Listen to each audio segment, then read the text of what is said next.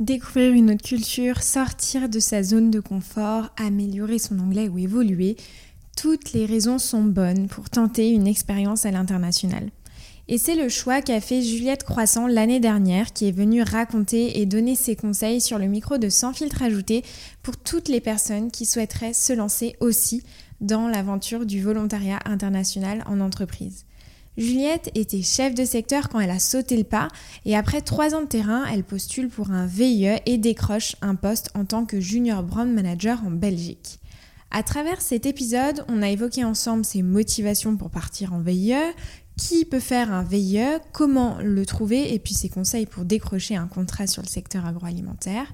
Et enfin, après un VIE, quelle perspective? Alors je vous laisse tout de suite avec l'épisode du jour, Juliette Croissant, Junior Brand Manager chez Savencia, mon expérience en VIE.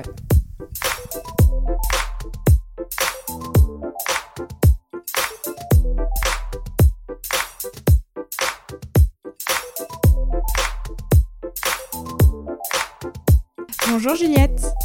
Bonjour Salomé. Eh ben écoute, euh, merci de m'accorder du temps euh, de, sur ce matin entre 8 et 9 heures. Moi en tout cas je suis euh, ravie de t'accueillir sur le podcast de Sans filtre ajouté. Et tu as plein de choses à nous raconter puisqu'aujourd'hui on va parler d'une expérience qui, je pense, en plus du terrain, marquera ta vie professionnelle, c'est celle du VIE. Euh, alors le VIE, j'ai regardé un peu sur, euh, Internet euh, la définition classique pour que tout le monde soit aligné sur ce que c'est. C'est un contrat en fait qui permet d'effectuer une mission dans une entreprise française qui est basée à l'étranger, à l'international. Et puis on va rentrer dans le vif du sujet dans quelques instants sur... bah, Qu'est-ce que concrètement un VIE Qu'est-ce qui t'a poussé à faire un VIE, etc. Donc tout d'abord, Juliette, est-ce que tu peux te présenter et nous parler de ton parcours? Avec plaisir et d'abord merci pour, que, pour l'invitation sur, sur ton podcast. Je suis ravie d'être là avec toi ce matin. Et pour me présenter, donc euh, moi c'est Juliette Croissant, j'ai 26 ans et euh, je vis à Bruxelles et je fais un VE en tant que euh, junior brand manager chez Savencia pour la partie fromage. pour être un peu plus précise sur les marques Caprice des Dieux, Le Rustique et Chavroux pour retracer un peu mon parcours, euh, j'ai fait cinq ans d'études euh, donc en, marketing. Au début, j'avais pas du tout euh, le pied dans la grande consommation parce que j'avais fait mes stages et mon alternance dans le monde de la santé. Et en fait, ce qui m'a donné goût à la grande consommation, c'est pendant mon master, j'avais pas mal d'intervenants professionnels et j'ai fait ma dernière année d'alternance en tant que chef de secteur, qui m'a donné la passion et envie de continuer dans ce, dans ce secteur-là. Donc j'ai continué, euh, au total, j'ai fait trois ans sur le terrain et puis maintenant euh, au marketing. Et le terrain, alors euh, j'imagine que ça t'a aussi apporté euh, beaucoup de choses, puisque déjà, si ça t'a donné euh, la passion de l'agroalimentaire. La passion de l'agroalimentaire, et puis aussi la découverte de tout un secteur, de son fonctionnement, et puis après beaucoup de choses clés en termes de pro et perso que j'utilise maintenant dans, mon quotidien, dans mon job. Tu vois, par exemple, quand on va développer de la PLV, moi, je me projette en tant que, quand j'étais sur secteur, chef de secteur, comment je l'utilisais, etc c'est plein de petits tips comme ça qui me servent aujourd'hui. Et puis même en termes d'organisation, euh, de manière d'apporter des sujets pour, euh, pour les vendre. Euh, il y a toute une structure aussi que j'ai gardée et que j'ai appris grâce, grâce au, métier sur le terrain. Oui, c'est vrai, et qu'on réutilise en fait naturellement quand on passe sur des, des fonctions sièges. Et c'est aussi pour ça qu'on nous qu'on nous recrute, qu'on nous, débauche sur, pour certains chefs de secteur, c'est que tu as une, une certaine méthodologie euh, quand tu veux euh, négocier euh, des, choses, alors soit sur des postes commerciaux ou même sur des postes marketing où tu arrives, bah, comme tu l'as dit là, complètement à te projeter par rapport à un commercial. Quoi. Donc c'est une expérience super intéressante. Alors, donc tu fais, euh, si je comprends bien, donc c'est trois ans sur le terrain.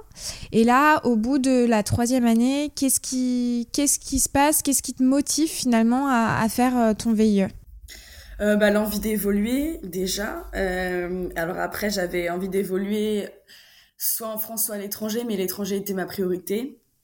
Donc on était, on sortait un peu de tous ces confinements. Pas simple de trouver un un job dans un autre pays, surtout qu'il y avait des pays qui étaient quand même pas mal fermés, quand je pense à l'Australie ou aux États-Unis.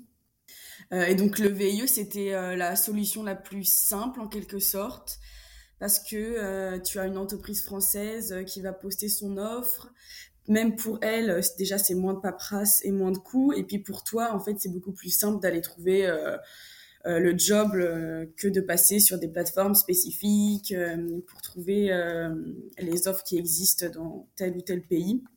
Et c'est pour ça que que j'ai pensé au VIE aussi grâce à l'entreprise dans laquelle j'étais qui m'a proposé cette solution. Hmm. Et de là, donc, parce que ça, vient d'où finalement tes envies de, de partir à, à l'international et pas d'évoluer euh, dans une entreprise euh, française en France? Est-ce que, euh, voilà, il y a. Qu'est-ce qui concrètement te, motive à ce moment-là quand tu es sur le terrain à partir à l'étranger? De découvrir une autre culture, de, de un peu sortir de ma zone de confort. parce que j'aurais pu avoir l'occasion de le faire quand j'étais en école, donc pendant mon master, puis j'ai décidé j'ai fait le choix de l'alternance. Et donc je me disais, bon, c'est un peu maintenant ou jamais, j'ai fait mes, mes, preuves sur le terrain, euh, j'ai envie de changer de métier, autant changer de métier et de pays. Mmh. Et, euh, et ouais, c'était surtout euh, ouais, découverte d'une nouvelle, d'une nouvelle culture, améliorer mon anglais, toutes ces petites choses qui m'ont motivée. Donc là, moi, ce qui m'intéresse aussi de savoir, c'est quand tu arrives là-bas, à l'étranger, ça se passe comment finalement tes premières semaines? Alors j'imagine que bah, voilà, tu as toute la phase où euh, bah, tu dois euh, trouver un appartement, etc. Est-ce que tu es accompagné Est-ce que tu ne l'es pas? Et puis ton intégration dans l'entreprise, enfin concrètement, parce que comme tu l'as dit, tu changes euh, de métier, mais aussi de pays. Donc c'est quand même des changements assez, enfin c'est assez radical comme changement. Donc comment ça se passe peut-être les premières semaines? Euh, mais déjà, tu as toute, euh, enfin, ta Business France, donc tu as un contact en direct avec une personne euh, qui est, donc moi qui étais sur Bruxelles. Donc déjà, j'étais rassurée là-dessus. Je savais que s'il y avait quoi que ce soit, je, je pouvais compter sur la personne. Et ensuite, moi, j'ai été super bien accueillie. on m'a aidé même avant que j'arrive pour trouver un logement. Je pense que ça, c'est aussi la qualité des Belges. Enfin, ils sont hyper accueillants, hyper sympathiques. Donc, ça m'a fortement aidé à, bien m'intégrer et à me sentir bien à mon arrivée. Euh, et aussi, il y a une belle communauté VIE. Je pense que c'est un peu partout euh, pareil. Euh, tu vois, par exemple, sur Bruxelles, il y a un groupe qui existe. Ils organisent des verres tous les mois. Donc, ça permet aussi, quand tu arrives, tu connais personne, d'aller à ces verres, de rencontrer du monde. Et puis, au fur et à mesure, de créer ton, réseau, tes amis, euh, ton cadre, quoi. Mais euh, quand je suis arrivée, du coup, je me suis pas sentie euh, perdue ou autre parce que j'avais, tu vois, ces trois points de repère, mon entreprise, Business France et puis la communauté VIE qui était sur place. Alors, quand tu postules au VIE, concrètement, qui est-ce qui peut faire un VIE Est-ce que tu as des conseils pour les auditeurs euh, qui nous écoutent qui seraient intéressés pour, euh, pour faire un VIE en termes d'âge, euh, type d'études, voilà, et puis aussi bah, conseils au niveau du profil, quoi, les qualités requises, un, un, certain tempérament ou caractère. Alors, il faut, j'aime pas trop mettre les gens dans des cases parce que c'est pas le but ici, mais en revanche, euh, peut-être de ce que tu en as tiré, euh, tu peux te dire, bah, une personne euh, plus de, de, de ce profil-là s'intégrera plus, j'en sais rien. Hein. c'est vraiment une question hyper ouverte. Mais déjà, après, il y a les critères, on va dire, de business franc, donc il faut avoir entre 18 et 28 ans. Après, tout le monde peut faire un VIE dans le sens où si tu es curieux, autonome, ouvert d'esprit, fais-le quoi. Parce que déjà il y a un âge limite tu peux le faire qu'une fois dans ta vie que dans une seule entreprise. Donc quand tu sens que c'est le moment peu importe les études que tu as faites si tu vois une offre qui t'intéresse je pense qu'il faut pas se poser de questions. Sachant qu'en plus les offres en VIE alors moi on m'avait toujours dit qu'il y avait beaucoup de candidats pour peu d'offres faut pas non plus, enfin, faut être déterminé et, euh, dans tous les cas, euh, si tu es déterminé et que tu as l'envie, tu trouveras euh, l'offre qui te correspond. Il n'y a pas de, de type d'études, mais la personnalité, il, fait, il fait beaucoup, ouais, curieux, autonome, déterminé et puis euh, motivé surtout et ouvert d'esprit. Hmm. Et ouvert d'esprit, oui, bien sûr, surtout pour euh, connaître la culture, etc. Donc toi, tu es parti en Belgique. C'était euh, un pays qui t'intéressait à la base ou enfin, t'as postulé sur sur d'autres types de, de, pays? Initialement, moi, je voulais partir dans un pays anglophone, mais Covid faisait que bah, les frontières étaient fermées, pas beaucoup d'offres, et en fait, j'ai vu l'offre de mon VE actuel et c'était un peu l'offre de rêve, le job que je voulais vraiment faire. Donc je me suis dit on y va et euh, même si la Belgique n'était pas euh, le pays auquel euh, je pensais tout de suite, euh, je me suis pas posé de questions. Et je regrette pas du tout. Euh, je suis très bien. et justement, on va en parler de ton poste. Euh, pour terminer sur qui peut faire un VIE et peut-être plus, voilà, le, pour, pour que les auditeurs se disent ah, ça, ça, ça, ça, peut me correspondre c'est quoi finalement les mentions aussi du, contrat euh, au niveau de la rémunération, de la couverture sociale, des congés, etc. Est-ce que tu peux nous donner des éléments euh, sur ce point? Oui, alors euh, la rémunération, tu as une partie fixe, donc ça qui est pareil pour tous les VIE, et puis tu as une partie variable en fonction du pays dans lequel tu fais ton VIE. Donc tous les VIE ne, ne touchent pas la même chose, et en plus, vient s'ajouter une aide au logement euh, que l'entreprise décide ou non euh, de t'accorder et elle choisit également le montant. Et après, pour la couverture sociale, donc t'es pas euh, comme en France à la sécurité sociale, mais tu as une complémentaire, un organisme qui est pris en, enfin, t'es pris en charge en fait. Tu payes rien en plus. Donc ça c'est hyper bien fait, t'as rien à te soucier de quoi que ce soit. congé, tu as 30 jours de congé. Et ensuite, la durée, donc c'est de six mois minimum à deux ans maximum. Sachant que dans cette période, euh, comme je disais, tu fais, enfin, tu ne peux travailler que dans la même entreprise. Et tu peux pas refaire de VIE à la suite de tes deux ans.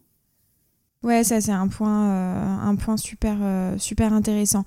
Tu as cette volonté vraiment d'évoluer, tu es sur le terrain, ça fait trois ans. Là, tu commences à postuler. Comment tu t'y prends concrètement euh, Tu disais qu'il y avait beaucoup de candidats pour peu d'offres. Qu'est-ce qui, comment tu as trouvé euh, et, qu'est-ce qu'on peut trouver aussi sur le secteur agroalimentaire? Et puis quels sont tes conseils pour décrocher un contrat euh, sur le secteur pour un, pour un jeune commercial, par exemple, si on, si on prend ton cas? Alors, comment je m'y suis prise? Moi, j'ai beaucoup fait jouer mon réseau. Puis j'ai regardé les offres. En fait, ils ont Business France a un site spécifique qui s'appelle Mon VEVIA où ils postent tous les jobs et c'est comme ça que j'ai trouvé euh, mon VIE actuel. Et puis après, bah, si, la possibilité euh, est présente, euh, d'en discuter avec l'entreprise dans laquelle tu travailles actuellement pour voir s'il n'y a pas des possibilités. Et tu vois, même soumettre l'idée de créer un poste en VIE parce que c'est tout aussi avantageux pour l'entreprise que pour toi que pour eux, au lieu de créer un contrat local euh, et de te faire, euh, euh, ou un contrat d'expat qui coûte plutôt cher. Et quand tu parlais, parce que évidemment le réseau, c'est vrai que c'est un, point important, quand tu parlais de faire jouer ton réseau, comment tu t'y es pris? Parce que pas forcément tout le monde est familier avec le réseau, parfois il est... alors inné ou acquis, je sais pas si c'est le, le bon terme, mais en tout cas, tu le développes avec le temps et sur le terrain, ce qui est hyper intéressant, c'est que tu rentres aussi en contact avec énormément d'autres chefs de secteur. Donc, euh, comment tu t'y es pris? Est-ce que euh, tu contactais, euh, je sais pas, d'autres chefs de secteur, tu regardais sur LinkedIn, c'était plus sous forme de conseils ou tu disais concrètement que tu étais à la recherche d'un VIE Alors, je contactais directement mes contacts en expliquant que je cherchais un VIE. j'ai aussi contacté pour avoir des conseils, des gens qui étaient déjà en VIE. je contactais aussi donc ça, c'est un peu plus hors réseau, mais je contactais les personnes qui étaient en poste en VIE sur des jobs qui m'intéressaient. Et du coup, je demandais, euh, bah voilà, comment ça se passait, euh, pour voir si c'était possible de reprendre un peu leur suite ou non, ou du moins. Ça c'est super, ça c'est super, c'est une super bonne pratique. Hein. Ah ouais, non, franchement, c'était top parce que du coup, de un, ça permet d'avoir plein de conseils, et puis de deux, ça peut aussi euh, faciliter en quelque sorte le processus de recrutement euh, classique.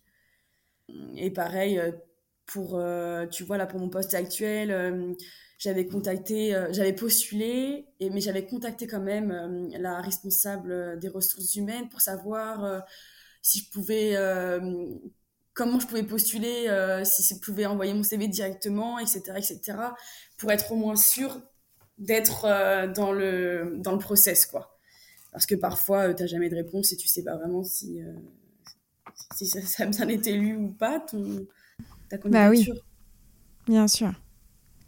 Donc là, euh, tu décroches un, un entretien, peut-être plusieurs.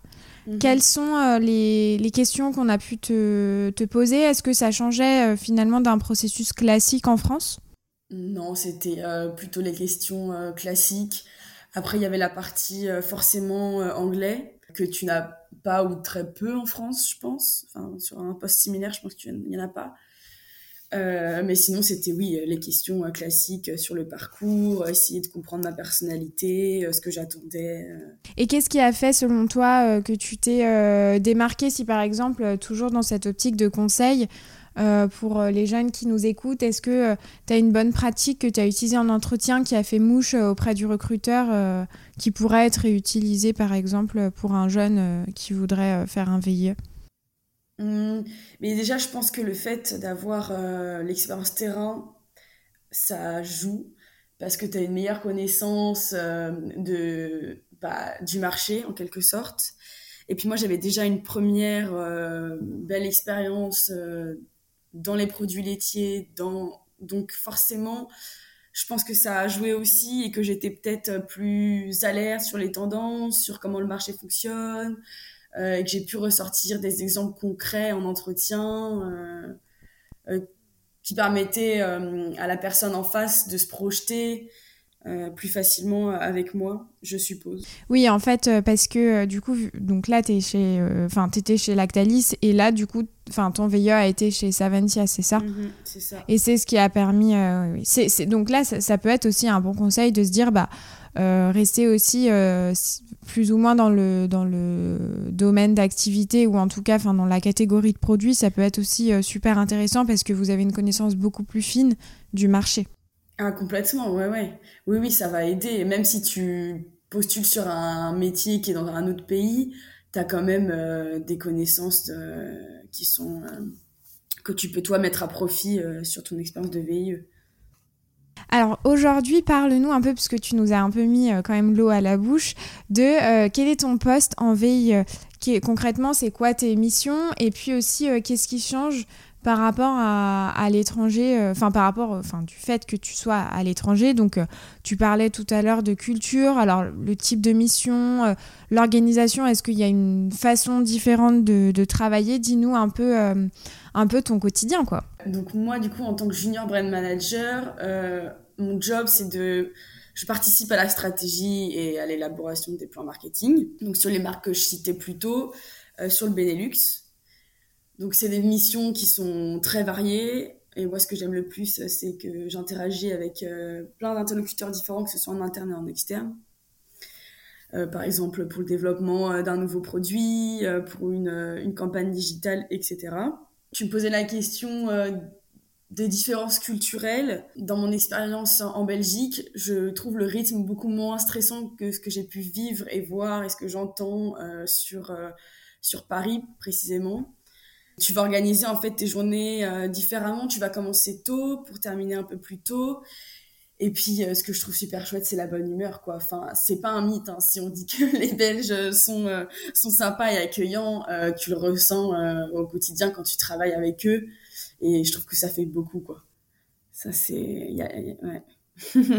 Commence un petit peu plus tôt, tu finis euh, plus tôt concrètement tes horaires, euh, c'est quoi? Et puis bah, décris-nous peut-être une journée type. Alors je sais que toutes les journées ne se ressemblent pas, mais euh, si tu prends, je sais pas, la journée d'hier ou d'avant-hier, bah, elle se compose de quoi concrètement pour un junior brand manager? Niveau horaire, tu vois, en général, après 18h30, il n'y a jamais personne. Et pareil, niveau lunch, on prend rarement une heure pour manger c'est aller 30-45 minutes grand max. Euh, mais ça, c'est culturel. Parce que, pour une petite anecdote, en Belgique, enfin les Belges, ils ont plutôt l'habitude de manger le midi des tartines que des plats cuisinés. D'accord. Donc c'est beaucoup plus rapide le lunch. Oui. Ah bah c'est sûr que oui. Mais tu me diras dans les entreprises françaises, alors je dis pas qu'on est euh, tartine parce que ce serait euh, mentir. On aime quand même bien avoir notre petit plat, même entre midi et deux, etc. Mais, euh, mais bon, le, repas, bon, peut-être pas 30 minutes, mais n'excède souvent dans les entreprises, j'imagine pas une heure, à part si tu vas déjeuner à l'extérieur. En revanche, 18h30 euh, plus personne, c'est quand même relativement rare et tu comparais par rapport à Paris, c'est vrai. Et il euh, y a ce, ce, mythe, je ne sais pas si c'est une réalité pour beaucoup euh, qui nous écoutent, mais qui est boulot, métro, dodo. Mm. Enfin, métro, boulot, dodo, ce qui est plutôt le cas. Alors, de ce que tu nous décris, on n'a pas l'impression que ce soit le cas en Belgique. Ben non, et c'est ça qui est chouette, c'est que tu as un équilibre entre vie professionnelle et vie perso. Et, et je trouve que c'est hyper important parce que du coup, après le boulot, tu peux très bien faire différentes activités. Si tu me parles d'une journée type, par exemple, comment ça, se compose et quel, euh, quel type de sujet tu peux être amené à traiter, bien évidemment sans rentrer dans des, euh, des détails très précis pour garder la confidentialité, mais concrètement, de manière générale, comment, qu'est-ce que tu fais, quoi?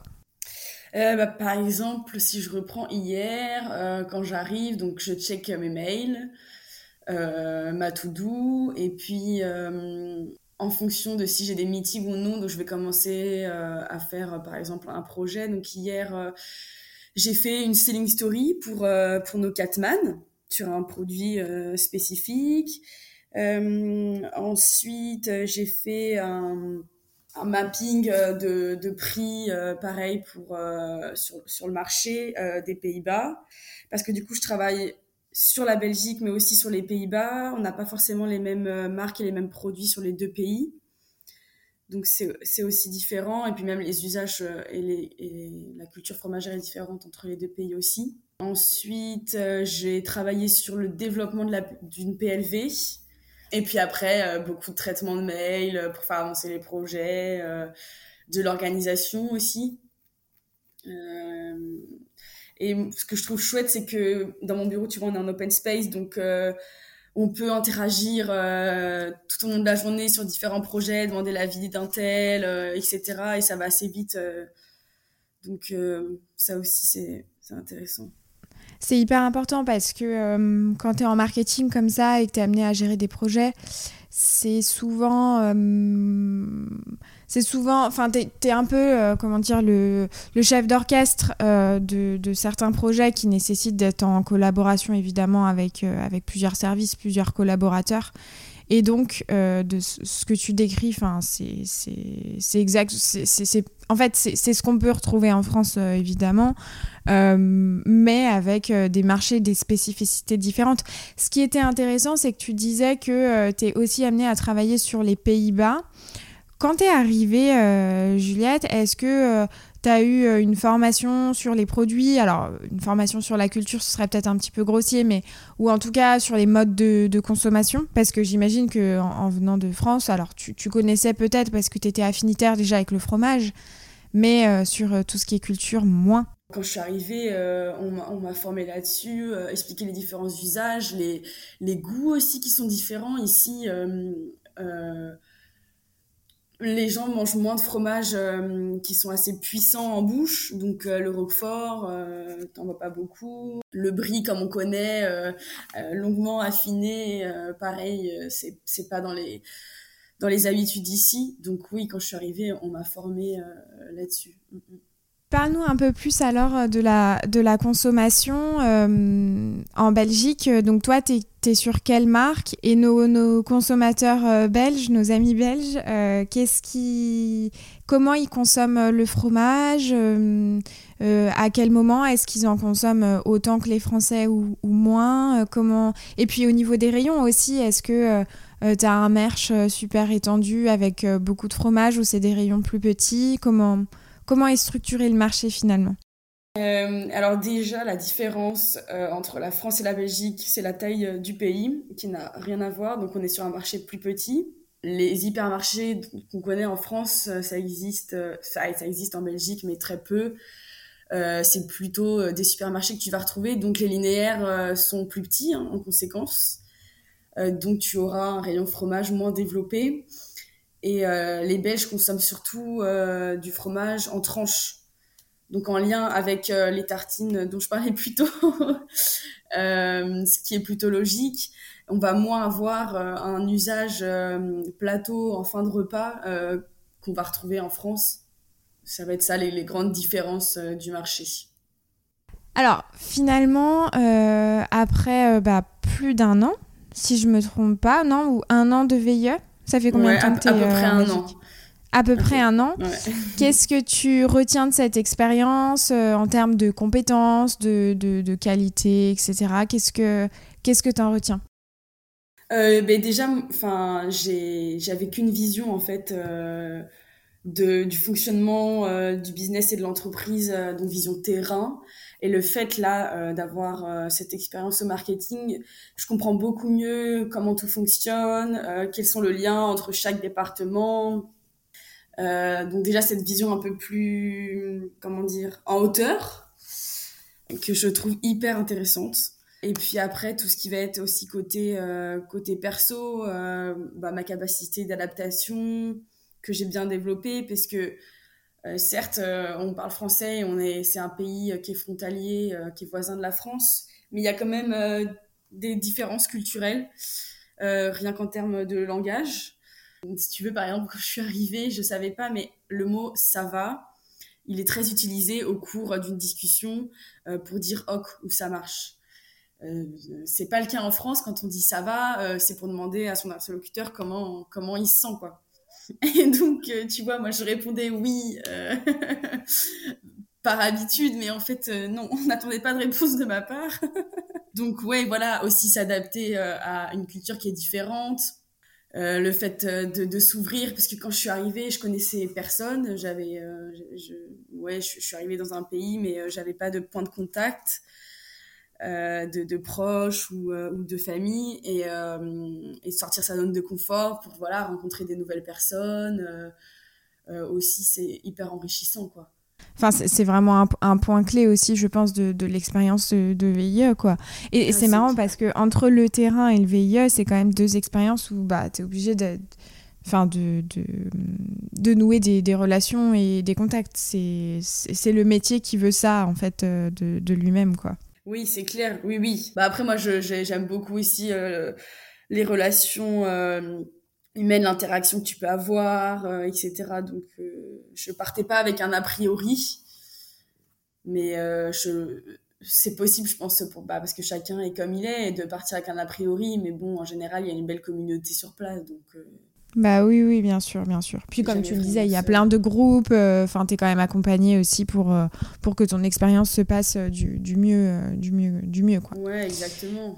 Est-ce que tu aurais une anecdote à nous, à nous raconter sur ton expérience, un moment qui a marqué ton, ton VIE, enfin quelque chose, une petite anecdote à nous, à nous raconter?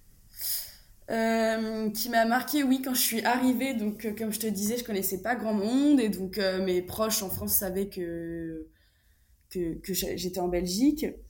Et donc j'ai une, une, copine qui me dit ah bah j'ai une collègue que j'ai eue aujourd'hui en meeting qui a démarré son VIE aussi il y a un mois en Belgique. Donc je te passe le contact. Et donc je me dis bah super, je connais personne, c'est l'occasion de, de, rencontrer quelqu'un. Et donc euh, je vais donc à ce fameux Pauveilleux qui est organisé tous les mois. Et là le début donc de la rencontre de cette fille qui m'a permis finalement de après de rencontrer d'autres personnes et en fait, c'est une anecdote, mais qui arrive, je pense, à tout le monde en tant que VIE, c'est que tu rencontres tes amis en fonction de une personne au début qui va te faire rencontrer d'autres personnes. Et au fur et à mesure, tu te crées, toi, euh, ton cercle. Euh, et je trouve ça euh, super chouette. Parce que aussi, les gens sont dans un état d'esprit, de rencontre, d'ouverture d'esprit. et c'est d'autant plus simple, ça aide. C'est marrant parce que c'est un peu le même euh, principe euh, quand tu es en Erasmus finalement et quand tu pars en études, enfin pour l'avoir fait, euh, c'est que bah, tu es attiré comme un aimant par les étudiants étrangers parce que bah, voilà, tu, enfin, évidemment tu ne pars pas pour rester dans ton coin et donc les gens sont, sont juste absolument super ouverts quoi. Et donc après un VIE, donc quelle, quelle perspective finalement? Donc là, tu arrives bientôt à un an. qu'est-ce que tu vas faire pour la suite et qu'est-ce qui s'offre aussi à un jeune qui, qui serait en VIE Du coup, donc, moi j'ai décidé de prolonger encore un an mon VIE. et ce que tu peux faire après un VIE, euh, c'est le cas, j'ai des amis qui ont fait ça, c'est de, ben, en fait, de rester dans le pays dans lequel tu es et puis d'être embauché sur un contrat local parce que c'est beaucoup plus simple. Maintenant, tu vis dans le pays, tu as les contacts, etc. Et puis après, sinon, tu as toujours la possibilité aussi d'évoluer dans un autre pays puisque tu as déjà une première expérience à l'étranger. Donc, il y a un plus aux yeux des recruteurs puisque tu, l'as déjà vécu, donc euh, pour bouger euh, ailleurs. Puis sinon, euh, simplement, euh, en tant que Français, euh, rentrer en France avec cette expérience, c'est aussi possible. Et je pense que, en fait, faire un VIE et avoir ça sur ton CV, c'est quelque chose qui va te différencier de, des autres candidats et qui sera un plus. Bien sûr, bah, terrain plus VIE, je pense que c'est un, un bon combo. Après, ceux qui font que du VIE, c'est très bien aussi, et ceux qui font que du terrain, c'est très très bien aussi. Est-ce que tu aurais euh, un conseil pour ceux qui nous écoutent et qui voudraient se lancer en VIE Qu'est-ce que tu leur dirais ou qu'est-ce que tu aurais aimé qu'on te dise quand tu as euh, euh, commencé les démarches pour trouver un VIE Déjà, j'aurais aimé savoir en quelque sorte quels étaient un peu les, les, rouages euh, et les tips. Euh, comme je disais, euh, tu vois, au début, pas hésiter à aller contacter les personnes en VIE, poser des questions, etc. je l'ai fait de moi-même, mais je sais pas si ça peut venir directement à l'idée. Mais surtout pas hésiter parce qu'en fait, c'est comme ça que tu vas déjà savoir et comprendre les postes en VIE, surtout si tu as un poste en tête. Donc moi, je répéterai jamais assez, aller contacter et poser les questions. Euh, je pense que c'est le meilleur conseil euh, à suivre. Eh ben écoute euh, Juliette, merci beaucoup hein, pour ce temps d'échange, c'était vraiment super intéressant où est-ce que, euh, parce que c'est un sujet que j'ai jamais abordé en tout cas sur, euh, sur Sans filtre ajouté, il y a beaucoup de personnes qui écoutent le podcast, là je sais que vous êtes en voiture, que vous allez vous rendre dans les magasins ou autres euh, étudiants et vous finissez vos mémoires, etc. Donc voilà, sachez que vous avez cette opportunité-là. Le VIE, c'est une super e-, expérience. Je me suis d'ailleurs moi aussi posé la question à un moment, puis finalement, bah la vie a fait que euh, je n'ai pas pris ce chemin-là, mais c'est vrai qu'une expérience à l'international euh, est d'autant plus professionnelle et, super enrichissante comme, euh, comme Juliette nous, nous en a fait part. Est-ce que, Juliette, tu pourrais nous donner peut-être tes contacts ou est-ce, où est-ce que les auditeurs qui nous écoutent peuvent te contacter s'ils ont des, des questions Voilà, ils voudraient échanger avec toi? Alors, prépare-toi, tu auras plein de questions. Donc, réserve-toi des moments où tu appelleras. Mais en tout cas, voilà, c'est. plaisir, si je peux aider. c'est toujours intéressant de pouvoir donner un coup de main, en effet. Ah oui, oui, oui, complètement. Tu vois, d'échanger avec euh, les gens, de, de, faire des rencontres, c'est toujours intéressant. Euh, chacun a des parcours différents. Donc, euh, Bien sûr. mais du coup, vous pouvez me contacter sur LinkedIn, Juliette Croissant. vous pouvez m'envoyer un message et puis on pourra s'appeler je puisse vous aider, répondre aux questions, euh, ça me ferait très plaisir. Eh ben écoute, merci beaucoup Juliette. Ben, merci à toi. Bonne journée, du coup. Bonne journée. Merci beaucoup d'avoir été avec moi jusqu'à la fin de cet épisode. J'espère qu'il t'aura plu. N'hésite pas à m'écrire sur Instagram au nom de Sans filtre ajouté ou LinkedIn au nom de Salomé Charicton. Je réponds à tous les messages et je suis toujours super contente d'interagir avec vous. À bientôt!